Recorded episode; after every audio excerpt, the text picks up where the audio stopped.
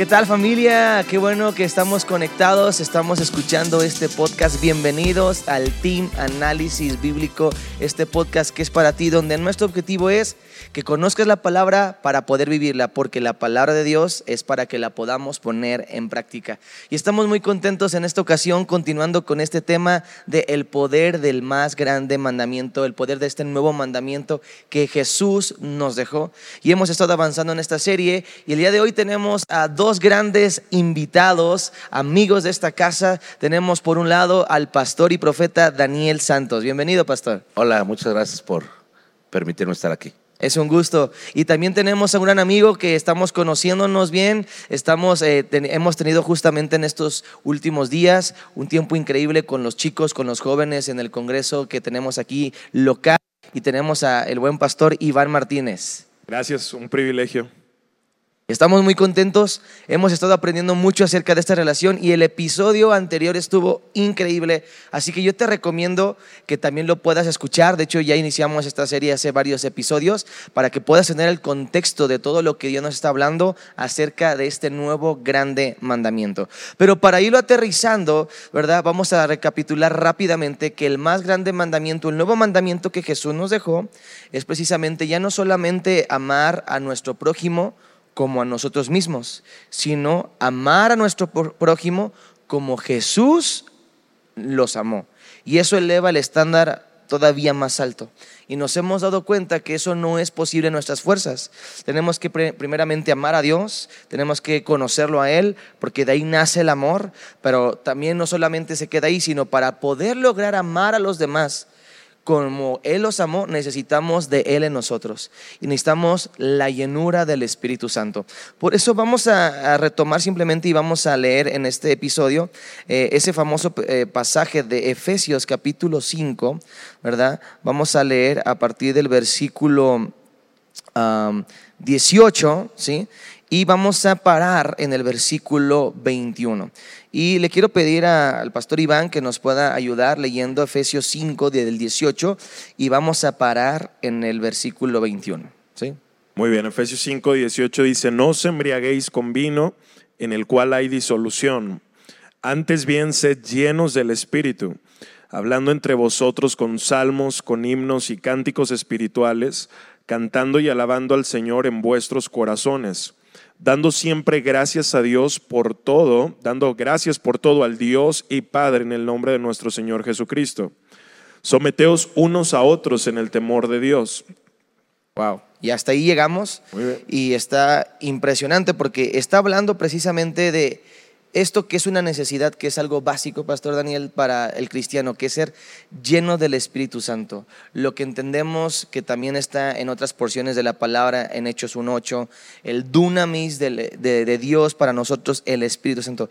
Y lo interesante de esto es que después de que nos enseña cómo ser llenos del Espíritu Santo, que ese sería todo una serie de podcasts, cómo ser llenos del Espíritu Santo, lo primero que toca es sométanse unos a otros en el temor de Dios.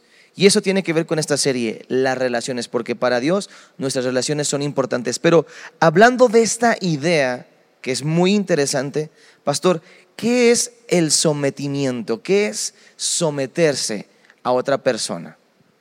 A someterse es sujetarse, eh, frenarse, estar bajo cobertura, estar bajo y esto lo que voy a decir me vino ahorita, un espíritu de servicio. Cuando alguien está sujeto, sirve. Y algo que voy a definir para entrar en el tema, el matrimonio es un lugar de servicio. Entonces, ¿dónde empiezan las guerras matrimoniales? Cuando no nos sabemos servir. O sea, no solamente la mujer sirve al hombre, el hombre sirve a la mujer. Entonces, cuando somos serviciales, estamos hablando de un sometimiento.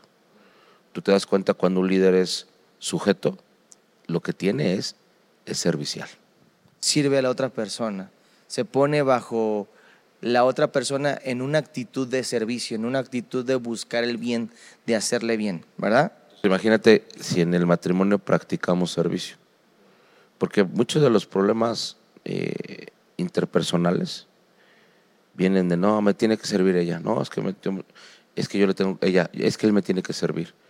Este, no hay una iniciativa, los trastes están sucios, no, y tú piensas, porque ahí jugamos con un machismo, entonces yo diría esto, ¿no? El Espíritu Santo rompe machismos y rompe feminismos. Bien, sí. Porque la mujer también puede ser muy feminista de, ah, no, él.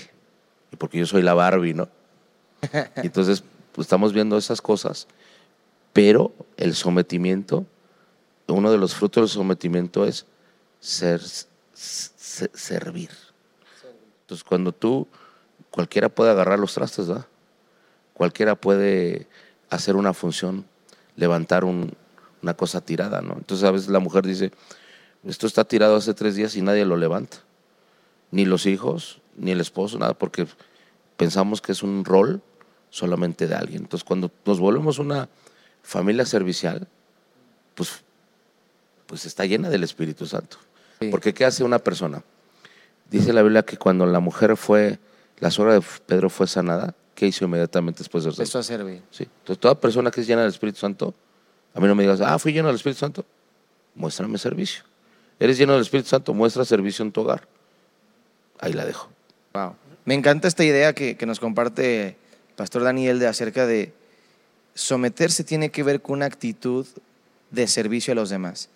Pero también luego hay esas palabras en, en- en- las relaciones, especialmente en la, del matrimonio, que es una relación fundamental, es la base de la familia, el matrimonio, de sometimiento. Pero ahí luego hay otras palabras de sujeción, obediencia, que luego están relacionadas y no se entienden al 100% o no hay tanta claridad. O sea, es lo mismo someterse que sujetarse, que obedecer y que tener esta actitud de servicio. O sea, es lo mismo o cómo, cómo están relacionadas estas verdades o estos conceptos que al final eh, tienen que ver precisamente con esta actitud de someterse unos a otros. Claro. Bueno, creo que el sometimiento es la evidencia y el fruto de un corazón humilde, de una persona que puede reconocer sabiduría en, en alguien más, que está dispuesto a escuchar con atención, a reconocer que está en el error. Y creo que uno de los puntos más importantes, de hecho hay un libro de Watchman y muy bueno sobre esto, eh, una sujeción absoluta solamente a Dios y su palabra. Pero todos los que ejercemos alguna clase de autoridad aquí en la tierra, llámese apóstol, pastor, profeta, padre, maestro, presidente, gobernador, quien sea, es una autoridad no absoluta. La única autoridad absoluta a la que nos podemos someter tiene que ser la palabra.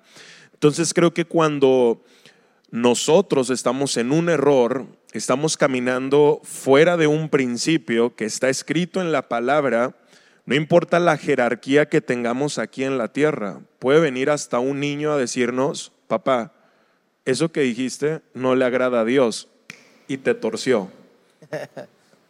Sí, sí, sí, sí. Porque, o sea, ahí tu autoridad como padre no está por encima de tu autoridad, de la, eh, de la autoridad de la palabra. Es la autoridad absoluta, el sometimiento absoluto, la sujeción absoluta, la obediencia absoluta es a Dios y a su palabra. Y cuando un hombre camina en, esa suje- sujeto a esa palabra y esos principios, pues entonces va a poder ejercer una autoridad y cuando uno ve esos principios, con mucha facilidad uno se va a poder someter y sujetar. Wow. Me, me- me gustó mucho, eh, o sea, me gustó mucho cómo lo, cómo lo compartes, porque de verdad a veces los problemas están en que, bueno, tu autoridad a veces mm, estás haciendo algo que no es 100% correcto, pero si lo exponemos a la verdad de la palabra, ahí todos vamos a concordar, porque ese tiene que ser el filtro. O sea, Dios es la mayor, la mayor autoridad, ¿verdad? Eh, pero dentro de esto, ¿cómo juega el, el juego entre estas palabras y estos conceptos que son importantes? Obediencia, sometimiento, porque una pregunta, por ejemplo, si yo obedezco, ¿tengo una actitud de sumisión? ¿O, o no? ¿Puedo obedecer sin someterme? ¿O puedo someterme sin obedecer? Porque dentro de esto, porque cuando la gente le dice tienes que estar sometido, tienes que estar sujeto, implícitamente están estas palabras, me tienes que obedecer, tienes que hacer caso, tienes que hacer lo que yo te diga, etcétera, etcétera, etcétera. ¿Cómo juega este rol de estos conceptos para irlos aterrizando? Porque esto nos va a ayudar un poquito a que eh, sea práctico el entenderlo y poder vivirlo. Jesús habla sobre obedecer a Dios antes que los hombres. Entonces, cuando nosotros vemos que todo, toda orden y toda obediencia tiene que ver en base a un principio de Dios. Entonces, eh, aquí pasa algo, que hay, hay gente que no vive principios y no enseña principios a sus hijos. Entonces, cuando tú quieres que alguien te obedezca, tienes que mostrar el principio y no precisamente que saques la Biblia, sino que digas conforme a lo que Dios me muestra, es por aquí. Porque a veces el hijo va a decir, ¿por qué? Y tú sabes que viene la edad de los cuatro años, que la vas a vivir con, con tu nena. Me va a empezar a preguntar. ¿Y por qué? ¿Y por qué? Y así vemos en la iglesia esa, esa edad cristiana. ¿Y por qué? Entonces ahí tenemos que estar preparados con respuestas sabias de Dios para instruir el por qué. Porque no es cómo es alguien autoritario, ¿no? Venimos de México no ha experimentado eso, pero tú vas a Latinoamérica y, ves gobiernos autoritaristas, ¿no? Un Maduro. ¿Mm? No, no, es que estemos hablando de política, ¿no?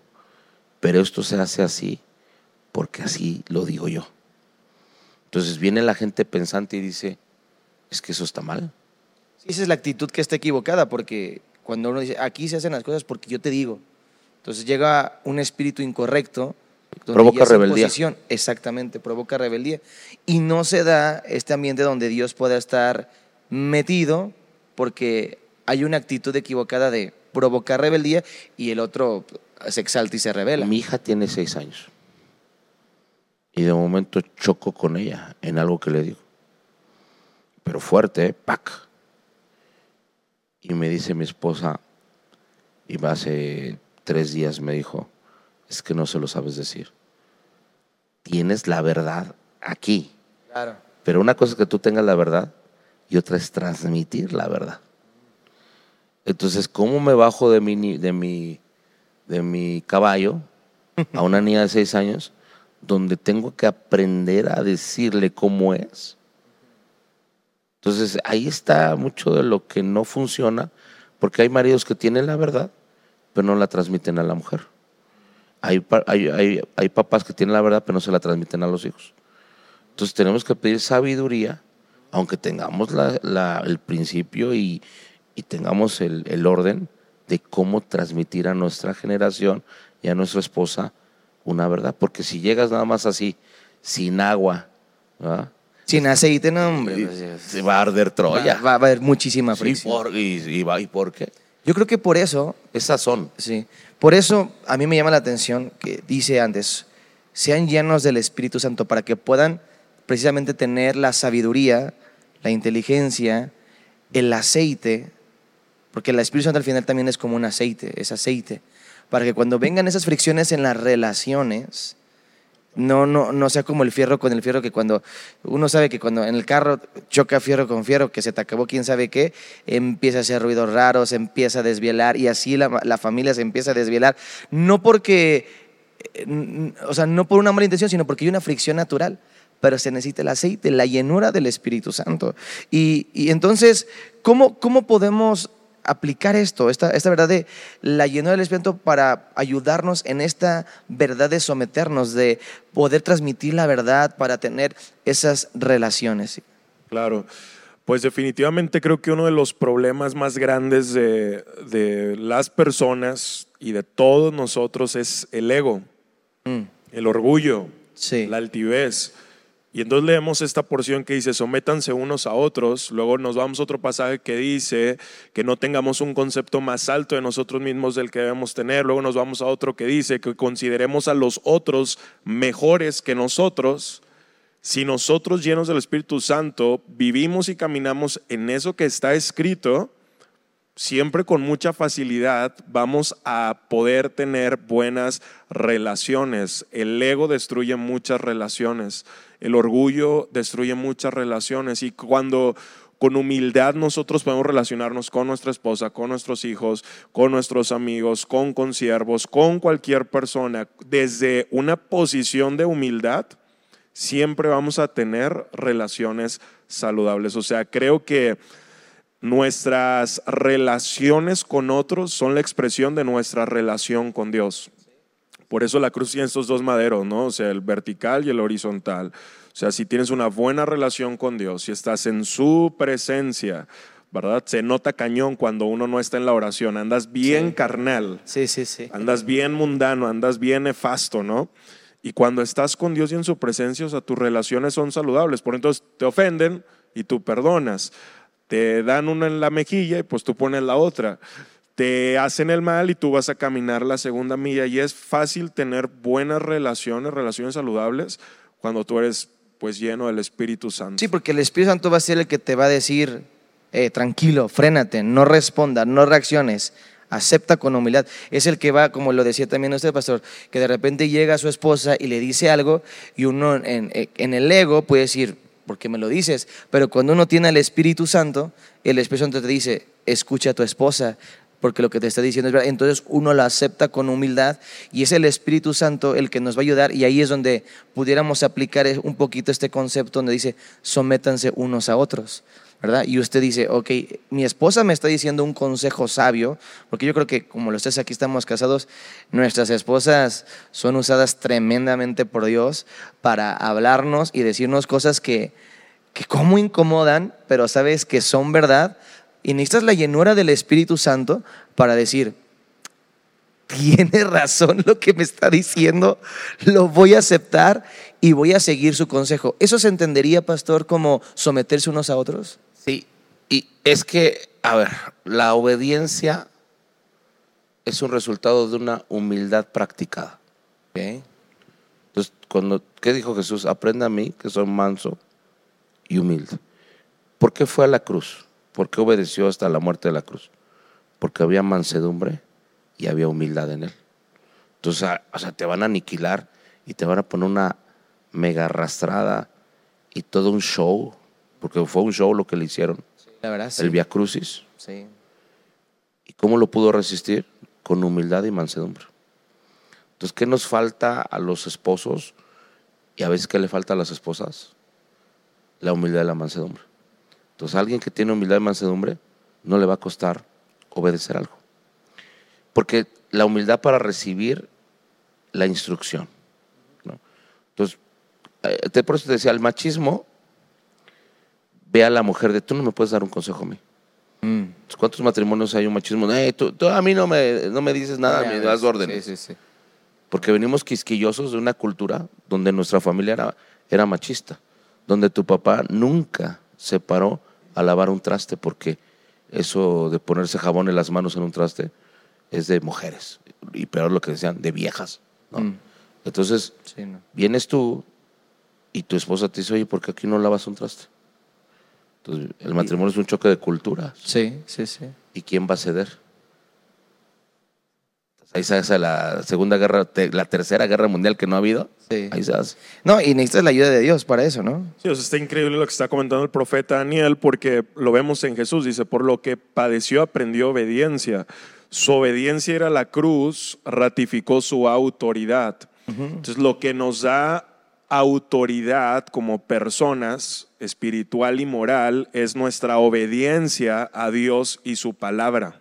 Mm. Eso es lo que nos da autoridad. O sea, nosotros no tenemos autoridad por un título, no tenemos una autoridad por una posición. La autoridad como fue lo que sucedió con Jesús, nos la da nuestra obediencia, ¿no? Por eso después de morir y resucitar, dijo, toda potestad, toda autoridad me ha sido dada, la, a mayor obediencia, mayor autoridad. Entonces muchos esposos quieren venir a imponer una falsa autoridad, o quiero decirlo así, una autoridad ilegítima con su esposa cuando ellos no están caminando en la verdad de la palabra de Dios. Entonces, ¿quién tiene más autoridad. ¿O cuál es realmente la autoridad? Pues el que vive más en los principios de la palabra de Dios. Si tu niño de 10 años está haciendo lo correcto, lo que está escrito, pues entonces él tiene una autoridad, ¿no? Por la palabra de decir, papi, eso que estás diciendo no agrada a Dios. Mm. Esa actitud que estás teniendo con mi mamá deshonra al Señor. La esposa puede tener la autoridad, porque es la autoridad de la palabra. Que le dice, mi amor, ¿sabes qué? Eso que estás haciendo es incorrecto. Ese negocio que estás haciendo, o sea, va en contra de los principios de la palabra de Dios. Y creo que cuando nosotros lo vemos desde esa perspectiva es muy sencillo entender que nuestra autoridad no es absoluta, que nuestra autoridad es condicionada a la autoridad de la palabra, porque es como un gobernador. Un gobernador en sí mismo no tiene autoridad, está sometido a las leyes que están en la Constitución y es lo mismo con nosotros como creyentes. Sí. Yo creo que ahí se conecta muy bien con una frase o una pregunta que quiero hacer, porque dice el, precisamente el versículo 21, sométanse unos a otros. Ok, estamos desglosando eso, pero luego dice, en el temor de Dios. O sea, no solo es el hecho de me someto porque me someto, o tenemos que ser, em, en el caso de los hombres, vamos a decirlo así, mandilones, en el caso de las mujeres, pues ahí simplemente hacer, hacer, o unas abnegadas sin, sin, sin propósito, en el caso de los hijos, pues, pues ni modo, es eh, así, o sea, dice, sométanse unos a otros en el temor de Dios, pero ¿Qué es eso del temor de Dios? Porque lo leemos y es ¿y qué se refiere que le tengamos miedo a Dios o cómo es eso de someternos unos a otros en el temor de Dios? ¿Está relacionado precisamente con la palabra de Dios, Pastor Daniel? Ah, Hace unas- unos meses salió eh, algo que aprendí del temor. Y el temor de Dios tiene que ver con visualizar las consecuencias de no someterte a Él. O sea, cuando viene temor a tu vida, estás viendo tu futuro al no tomar sabias decisiones. Por ejemplo, alguien que va a cometer adulterio, ¿qué, qué le- qué le vino a José? El temor vino porque dijo, si tomo esta decisión, las consecuencias van a ser estas. Una conciencia. Es una, el temor te da una habilidad de ver lo que va a ocasionar tus malas decisiones. Entonces, cuando viene un temor, dices, yo no le voy a hablar a mi esposa así, porque voy a lastimar su corazón y estas consecuencias no van a ser tan fáciles de sanar. Entonces, voy a cuidar cómo le hablo a mis hijos, porque dice, dijo una persona muy sabia, que las palabras que salen son difíciles de curar. Sí. O sea, en una, en una pelea, tú sabes que matrimonial, salen cosas que no se tuvieron que haber dicho porque quedan marcas. Sí. Porque las, las palabras no vuelven vacías. Son las peores heridas, de hecho, ¿no? Y entonces vas a tener cuidado y vas a meterle sazón a lo que hablas. ¿Y cómo lo hablas? Porque si lo sueltas así, a ver, cuando te van a inyectar, yo anotaba aquí, la inyección, si está fría, la, la calientan. Te dicen, colóquense. Es todo un rito, ¿no? Te ponen alcohol. Sí, para que se vaya Pero que te amortiguando. den una inyección en seco. Sí, no. No, Dani, te preparas mentalmente, me van a inyectar. me va- Y si es una de aceite, dices, y esto va a doler y me va a arder la pierna y todo. Entonces, somos muy secos a veces en... y nos desvirtuamos ahí. Entonces, el temor te hace ver cómo te vas a dirigir. Porque estás viendo la reacción de tu esposa y la reacción de tus hijos si no lo haces bajo el temor. Entonces, el temor a Dios, pudiéramos decirlo, para conectarlo con esto, que es como tener una conciencia de que cuando tú estás relacionándote con alguien, Dios está ahí. Y tú no le hablarías a tu esposo, a tu esposa, de una manera incorrecta, sabiendo que Dios está ahí. O sabiendo, o sea, y, y- es esa conciencia, diría que entonces lo entiendo como una conciencia de que tú sabes que Dios está ahí y eso te detiene de actuar mal, de decir algo, de equivocarte, te detiene de, de- de pecar, ¿verdad? Porque también dice en otra porción que por el temor de Dios uno se aparta del pecado. Eh, o sea, el temor de Dios te hace tener esa actitud para que tú puedas someterte y considerar a la otra persona, hablarle con dulzura y que al final todo eso tiene que ver con este mandamiento, amarlos como Dios lo amaría. Y el temor de Dios es, ¿cómo lo haría Dios? ¿Qué respondería Dios ahorita que me dijo eso, que me caló, que me, que me exaltó, que me prendió? ¿Cómo? Temor de Dios. Entonces, en eso me someto a los otros. Y de aquí me surge entonces una pregunta que quizás pudiéramos eh, ir aterrizando porque el tiempo va avanzando, ¿verdad? Pero quisiera hacer esta pregunta.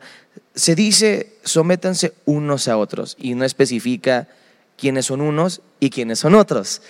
Pero entonces, Iván, ¿se puede someter un esposo a una esposa? Todos entendemos que una esposa se tiene que someter a un esposo, pero dentro del temor de Dios y todo lo que hemos estado hablando para las relaciones, ¿se puede someter una esposa a un esposo? ¿Se puede someter un hijo a un padre, a una, a una madre? Lo entendemos, pero ¿se puede someter un padre, una madre a un hijo? Sí, no, ¿en qué contexto? La respuesta corta es sí, ¿no? Esa es la respuesta corta. Sí. O sea, la Biblia responde las preguntas que nos surgen de la misma Biblia, ¿no? Alguien dice, la Biblia se interpreta a sí misma, dice, el principio de la sabiduría es el temor al Señor. El que tiene sabiduría va a tener como consecuencia temor al Señor, que es esta conciencia, este deseo de honrarlo. Ahora, ¿cuál es la sabiduría? Pues la Biblia. O sea, por eso en el Salmo 119 dice, más que los viejos me has hecho entender por haber guardado tu palabra. O sea, y ese texto a mí me encanta porque dice, hay gente que, me, que tiene más años que yo, pero yo tengo más sabiduría que ellos porque yo amo tu ley, porque yo amo tu palabra, porque yo conozco tus mandamientos. Entonces, en ese sentido, tú puedes ser el papá, tú puedes ser eh, tener la jerarquía o la posición que sea, pero vuelvo y repito lo mismo. Nuestra autoridad cristiana, espiritual, está fundamentada en la palabra. Si yo, en el momento en el que yo violo un principio de la palabra, en ese momento yo pierdo mi autoridad. Entonces, si un papá le dice a su hijo, eh, alcoholízate, droga o drogate o vete a la inmoralidad o haz esto, haz el otro, que deshonra a Dios, o sea, el hijo tiene todo el derecho de desobedecer a su padre, porque una cosa es honrar al padre, otra cosa es obedecer al padre. Tú puedes honrarlo sin obedecerlo, que ese es otro tema muy, Ah, Muy- eh, muy interesante. Sí, sí. ¿Por qué? Porque tú, no, tú vas a honrar a Dios, pero vas a obedecer a Dios y su palabra antes que es, porque Él no es una autoridad absoluta. Él no tiene la última palabra. La última palabra escrita está.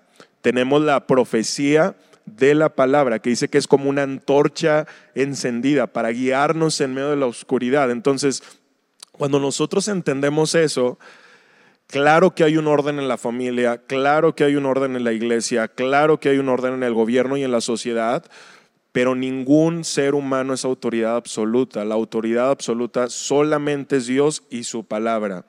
Y si yo violo alguno de esos principios, o mi esposa me puede decir, eso no es correcto, o mi hijo más joven me puede decir, eso no es correcto, o hasta una de mis ovejas me puede decir, pastor, eso que usted está diciendo, queriendo hacer, eso no es correcto, es ilegal, es ilegítimo. ¿Por qué? Porque va contra la palabra de Dios. Muy bien, buenísimo. Quisiera para cerrar este, este podcast, que se ha pasado rapidísimo, hacer esta pregunta y quizás leer, eh, hay una respuesta, pero eh, hacer esta pregunta. ¿Cómo se relaciona el temor de Dios con la llenura del Espíritu Santo? Porque comenzamos hablando de eso. Llénense del Espíritu Santo y luego no se embriaguen, la llénense del Espíritu Santo y entonces sométanse unos a otros en el temor de Dios. Parece ser, no lo dice directamente, pero que está relacionado la llenura del Espíritu Santo, el dunamis del Espíritu Santo, la conciencia, el, ser controlados por el Espíritu Santo con el temor de Dios. ¿Cómo se relaciona, pastor, eso?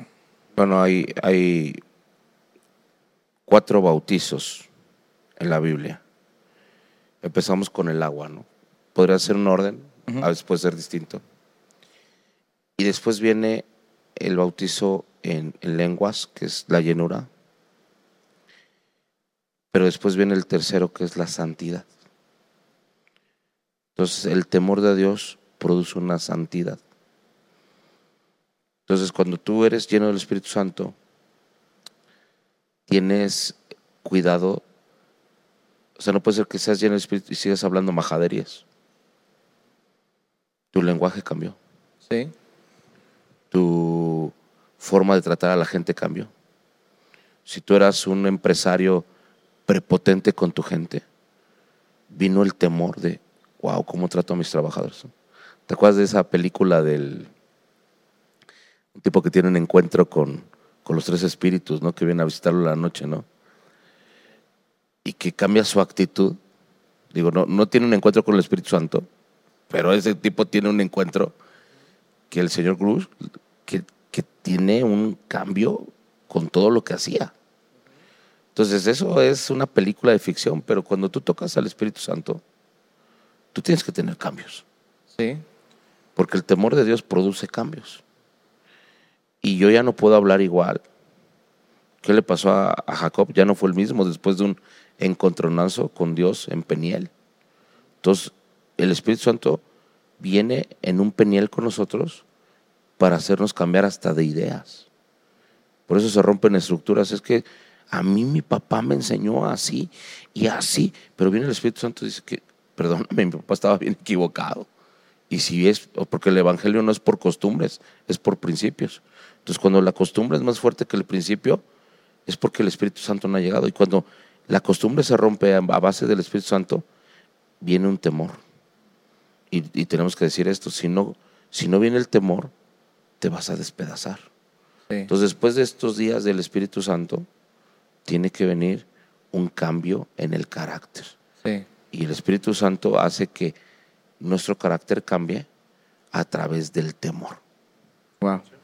Me gustaría cerrar este podcast, porque todo ha estado increíble, y leer esta porción conectando esto de la llenura del Espíritu Santo con el temor a Dios, que, que ahorita va, siento que va a quedar como anillo al dedo lo que estaba comentando el pastor Daniel, y que pudieran dar sus últimos comentarios al respecto de todo este podcast, quizás un resumen tocando esto, lo que sea, para que podamos cerrar este tiempo. Dice Isaías capítulo 11, ahorita mientras hablábamos se me, eh, el Espíritu Santo me lo recordó, y hablando de esto dice, saldrá una vara del tronco de Isaí, y está hablando pues obviamente de, Jesús, ¿no?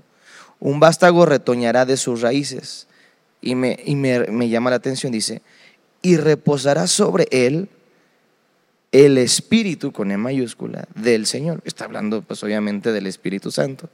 Y luego dice, como, como si lo desglosara, ¿no? Espíritu de sabiduría y de inteligencia. Espíritu de consejo y de poder. Espíritu de conocimiento y de temor al Señor. Se está hablando de que la llenura del Espíritu Santo sobre Jesús, la manifestación del Espíritu Santo sobre Jesús, porque sabemos que aunque era Dios, todo lo hizo en el poder del Espíritu Santo, porque está escrito, ¿verdad? Pero dice espíritu de sabiduría, inteligencia, espíritu de consejo y de poder, espíritu de conocimiento y de temor de Dios. Entonces, tener a la llenura del Espíritu Santo va a desarrollar o en ti este temor de Dios, que es lo que comentábamos, la conciencia de Dios para poder actuar, ser llenos, bautizados en agua, bautizados en el Espíritu y consecuentemente va a haber este bautizo donde se va a manifestar el conocimiento, el poder, el, eh, el, consejo, la inteligencia, la sabiduría, la palabra de Dios, el entender la palabra de Dios para poder entenderla, vivirlo y tener la autoridad y el temor de Dios. Bueno, a mí se me hizo así como que, wow. ¿verdad? Sí, definitivamente no podemos desligar el poder del Espíritu Santo con el temor a Dios. O sea, dice la escritura que nuestro sumo sacerdote fue tentado como nosotros, no se entiende por eso. Y yo conectaré este pasaje con Lucas capítulo 4, Jesús en el desierto. Es bien interesante porque dice que el Espíritu lo lleva al desierto y él entra en la lleno del Espíritu Santo ayuna, ora, en lugar de que se le aparezca a Dios, se le aparece el diablo, ¿verdad? que creo que eso es increíble, y se le aparece el diablo para tentarlo. Tres veces lo tienta, tienta su carne, tienta su ego, eh, tienta su codicia, tienta los deseos de la carne, los deseos de los ojos, la vanagloria de la vida. No, ya todos conocemos eso, pero dice que cuando vuelves sale del desierto en el dunamis del Espíritu, que es esto que menciona en, en, el libro Hechos de los Apóstoles, no recibirán poder. Entonces creo que la primer utilidad del poder del Espíritu en nosotros es poder vencer la tentación. Una de las primeras utilidades, no hay un montón, pero creo que es vencer la tentación. Sin el poder del Espíritu Santo, Jesús como hombre en el desierto no hubiera vencido la tentación. Necesitamos el poder del Espíritu para vencer las tentaciones de la carne, porque la carne es débil. Entonces nosotros lo, vemos ahí. Entonces a mayor eh, poder vamos a poder vivir en, santidad para Dios, que lo mencionaba ahorita el, profeta Daniel. Así que a mayor eh, obediencia, mayor autoridad. Pero cuando vencemos una tentación, yo lo que he visto es que el poder de Dios se comienza a incrementar en nuestra vida. Y es como si fuéramos aumentando en ese poder. ¿no? Entonces definitivamente el temor a Dios y la llenura del Espíritu Santo su poder están conectadas. Y para mí, o sea, ahorita que lo estamos mencionando, se me viene eso, Lucas 4. Entonces, en medio de mi debilidad, el Espíritu me ayuda y me da el poder para vencer la tentación por mi temor a Dios. Wow, buenísimo, buenísimo. Pasó Daniel, un comentario final. En el 98, en 1998, estaba yo en una iglesia que se llama Amor Viviente. Y una de las cosas más fuertes que produce el temor es un amor. Entonces, cuando estaba ahí, fui a cenar con algunos líderes y algunos no líderes de la iglesia y hablaban que habían aprendido tanto el temor de Dios que hasta yo lo vi exagerado que respetamos hasta un semáforo en, rojo. No, no lo pasamos. Ah, sí. Yo dije, ay, qué, qué, qué exagerado. Pero yo había visto cómo ellos manifestaban desde chavos, líderes, todo, un amor y un respeto. Y eso es temor. Entonces, imagínate tú lleno del Espíritu Santo y pasando desde los semáforos en rojo. Tu hijo te va a cuestionar y te dice, oye, pues venimos de acá, ¿qué onda? Estás quebrantando la ley, estás haciendo algo incorrecto, ¿no? Sí. Entonces, eh, yo he trabajado muchas cosas, ¿no? De respetar los semáforos. O sea, muy lleno del Espíritu Santo y tirando basura O sea, son pequeños detalles que ahí dejó eh, a que es obedecer. Y obedecer. Y damos testimonio en todo. Afuera hay mucha gente observándonos. Fíjate, tú, tú, pastor, todo el mundo sabe que eres pastor y tira la basura. Va a decir el vecino, ¿qué onda con este cuate? Claro. Ahí vas a mostrar tu temor en cosas tan prácticas de la vida. Y eso va a dar como resultado que podamos mejorar nuestras relaciones, llevar buenas relaciones con quien sea, empezando por nuestro prójimo más cercano, nuestra esposa, en este caso, en nuestro caso, ¿verdad? Los hijos, las personas, cualquier persona, y poder llegar al cumplimiento de lo que se trata esta serie, de este nuevo mandamiento que Jesús nos dejó. Amar a los demás, no solo como a nosotros mismos, sino como los demás, porque ahí está totalmente conectado. Bueno, pues la verdad es que ha estado buenísimo, le pudiéramos haber seguido más, pero el tiempo ha avanzado y queremos que lo puedan poner en práctica. La intención de este podcast es conocer la palabra, los principios de la Biblia para poder vivirlos, porque la Biblia es un libro profundo, es un libro vivo, pero es un libro práctico, es el manual de la vida del ser humano. Dios lo hizo para que sepamos cómo vivir y cómo Él quiere que vivamos. Así que nos estamos viendo en el siguiente episodio Estamos muy contentos, pasen la voz, compártanlo con alguien más. Esto es el podcast Team Análisis Bíblico y nos estamos viendo en esta serie de El Poder del Nuevo Mandamiento. Nos vemos. Bendiciones. Gracias por acompañarnos este día y ser parte de esta familia del podcast. Ayúdanos a compartirlo con tus familiares, amigos y seres queridos. Si este episodio te ha bendecido, nos ayudaría mucho que nos escribieras una reseña o nos dejes un comentario en cualquier plataforma que nos estés viendo o escuchando. También puedes ayudar a que este podcast siga siendo una bendición a otros donando, por lo que te dejamos el link para que lo puedas hacer en la descripción de este episodio. Tus donaciones marcarán una diferencia en miles de personas. repasa tus apuntes y busca ponerlos en práctica porque la palabra de Dios es para vivirla. Nos vemos en el próximo episodio.